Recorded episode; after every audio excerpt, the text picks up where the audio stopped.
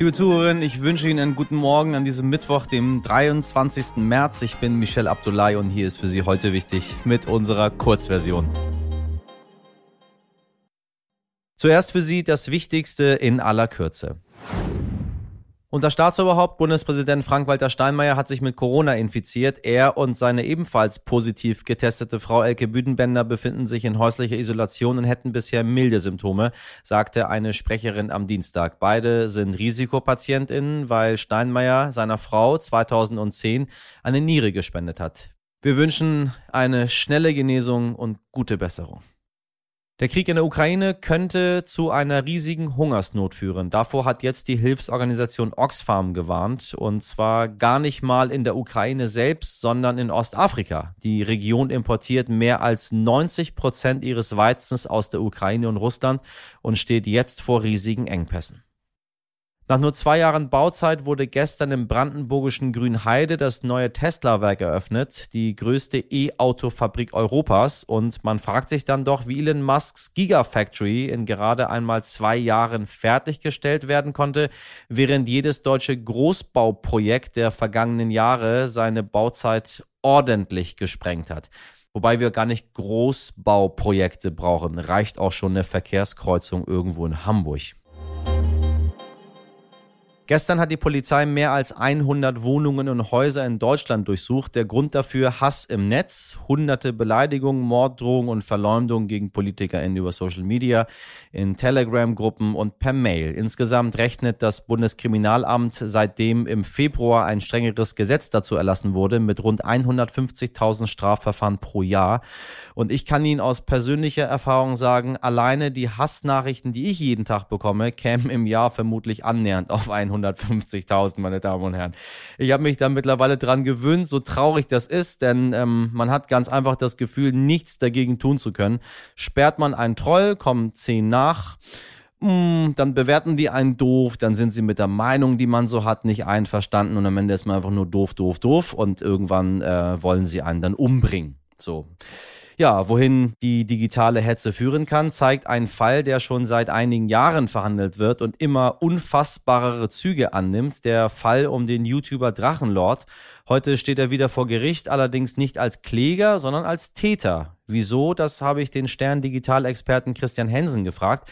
Christian, eigentlich ist doch immer der Drachenlord das Opfer gewesen. Wieso steht denn jetzt er vor Gericht? Kannst du den Fall noch einmal zusammenfassen? Die Geschichte rund um den Drachenlord geht schon Jahre zurück. Er hatte schon immer Fans und Feinde, wie das halt bei Internetpersönlichkeiten so ist. Aber er hat den großen Fehler gemacht und seine Adresse im Internet veröffentlicht und sogar angeboten, dass man ihn besuchen kann, wenn man ein Problem mit ihm hat. Und er hat auch noch Prügel angedroht. Dadurch erst wurde er mehr und mehr zum Opfer von Mobbing und die Leute kamen eben zu seinem Wohnhaus. Es gab sogar richtige Pilgerreisen zur sogenannten Drachenschanze, die ihn und auch die Anwohner drumherum extrem belastet haben. Und da die Anfeindungen immer schlimmer geworden sind, hat er irgendwann den Fehler gemacht und ist gegen mehrere Personen handgreiflich geworden. Vermutlich, weil er sich einfach nicht mehr anders zu helfen wusste. Das bisherige absolut traurige Finale war daher im vergangenen Oktober der Schuldspruch und die drohenden zwei Jahre Haft. Dagegen will er nun vorgehen. Wenn jemand so extrem im Internet gemobbt wird, gibt es denn da keinen, sag ich mal, behördlichen oder polizeilichen Schutz? Oh, die Polizei an seinem ehemaligen Wohnort hatte definitiv genug zu tun. Meine, immer wieder mussten die Beamten Leute von seinem Grundstück holen oder den Streit schlichten. Ich glaube, in seinen besten Zeiten hat er jeden Tag mehrfach die Polizei gerufen. Das hilft aber alles nichts, wenn der Drachenlord dann online geht und sich damit brüstet, dass die Polizei ihm geholfen hat und die Leute damit weiter anstachelt. Ich meine, man muss sich die Dimensionen nochmal klar machen. 2018 riefen Menschen zum sogenannten Schanzenfest auf und kamen zu Hunderten. Da flogen Böller auf sein Haus und das komplette Dorf wurde von Menschen belagert. Die Polizei sprach nur an diesem einen Tag 150 Platzverweise aus und nahm sogar Leute fest. Da kamen Einsatzkräfte vom DFB-Pokalspiel in Fürth, weil die Beamten vor Ort Hilfe brauchten und nicht genug Leute waren. Also ja, es gab definitiv Hilfe von der Polizei. Behördlich kann man darüber streiten. Sascha Lobo hat das in einer Kolumne echt schön kritisiert und auch recht, wenn er sagt, dass der Drachenlord eigentlich keine andere Chance hatte, als sich zu wehren. Dass man das also jetzt mit Inhaftierungen bestraft, statt die Verursacher zu belangen und den Drachenlord zu schützen, ist auch in meinen Augen wirklich eher schwierig. Was kann man tun, wenn man selbst von Hass im Netz betroffen ist? Vor allem sollte man, denke ich, nicht weiter provozieren, würde ich sagen. Ähm, aber generell gibt es natürlich mehrere Schritte, die man unbedingt gehen sollte. Und es trifft ja auch nicht immer Personen, die vorher irgendwen gereizt oder provoziert haben. Man selbst kann auf jeden Fall schon mal überall die Absender blockieren. Das geht mit ganz wenigen Klicks und das sorgt vor allem dafür, dass man den Absender schon mal nicht mehr sieht. Das kann sehr, sehr helfen. Und danach sollte man den Hass selbst schon mal melden bei den Plattformen. Auch das geht über drei, vier Menüs bei den meisten Netzwerken und sorgt dafür, dass die Plattformbetreiber eventuell schon selbst irgendwelche Schritte ergreifen und den Absender dann eben sperren. Wenn das natürlich ganz krass ist, dann sollte man sich juristische Hilfe oder einen professionellen Beistand suchen ähm, und immer daran denken, das ist, glaube ich, Prio 1, man ist damit nicht alleine. Man kann sich Hilfe suchen und die Hilfe gibt es auch. Vielen Dank, lieber Christian. In unseren Show Notes finden Sie übrigens einen Link, wo Sie Hass im Netz melden können. It's the economy, stupid, sagte 1992 schon ein Wahlkampfstratege des US-Präsidenten Bill Clinton, James Carville.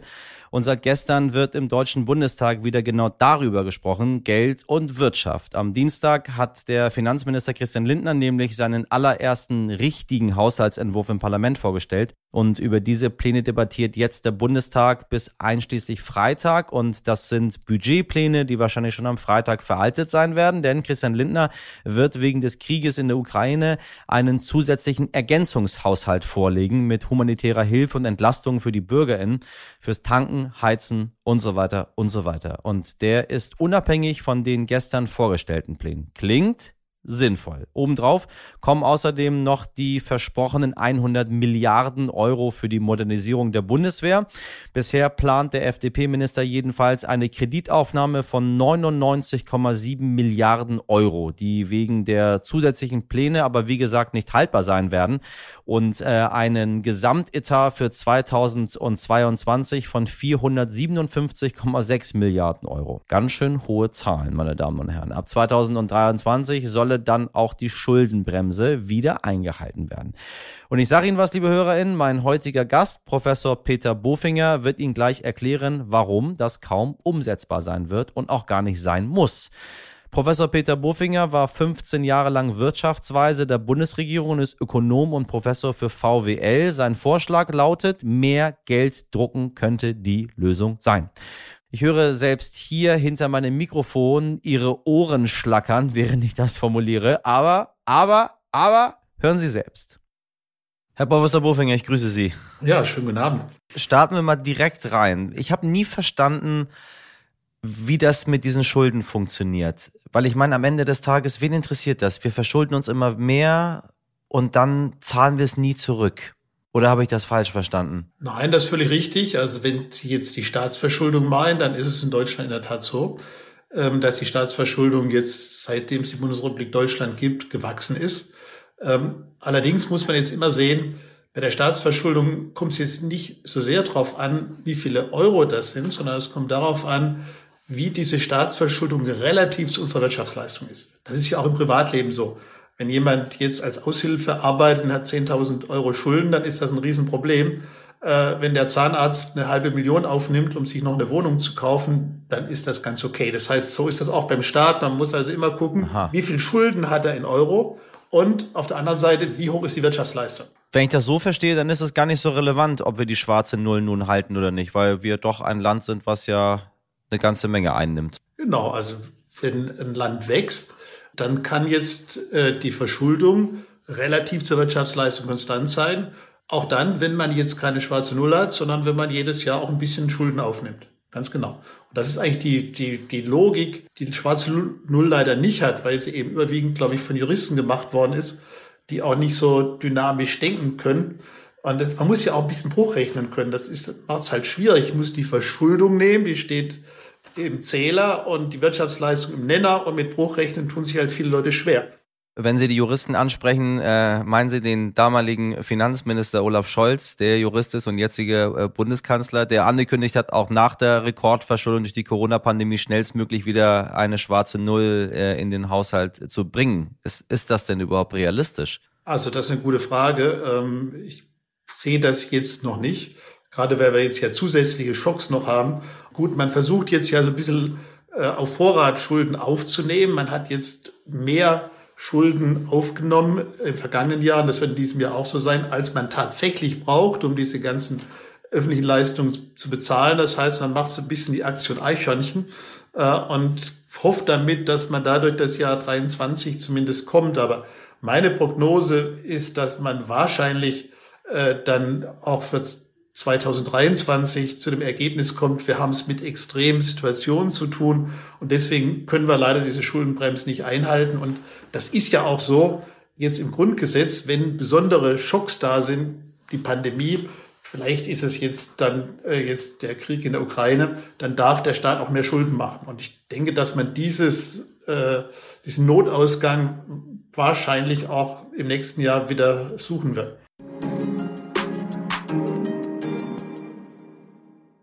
Das war heute wichtig in der Kurzversion. Wenn Sie mehr über den deutschen Fetisch der schwarzen Null hören wollen, dann empfehle ich Ihnen natürlich unsere Langversion. Ansonsten freue ich mich, wenn Sie uns morgen wieder hören. Empfehlen Sie uns, bewerten Sie uns, schreiben Sie uns alles, was Ihnen unter den Nägeln brennt an heute wichtig at stern.de. Ich wünsche Ihnen einen wundervollen Mittwoch. Machen Sie was draus. Bis morgen, Ihr Michel Abdullahi.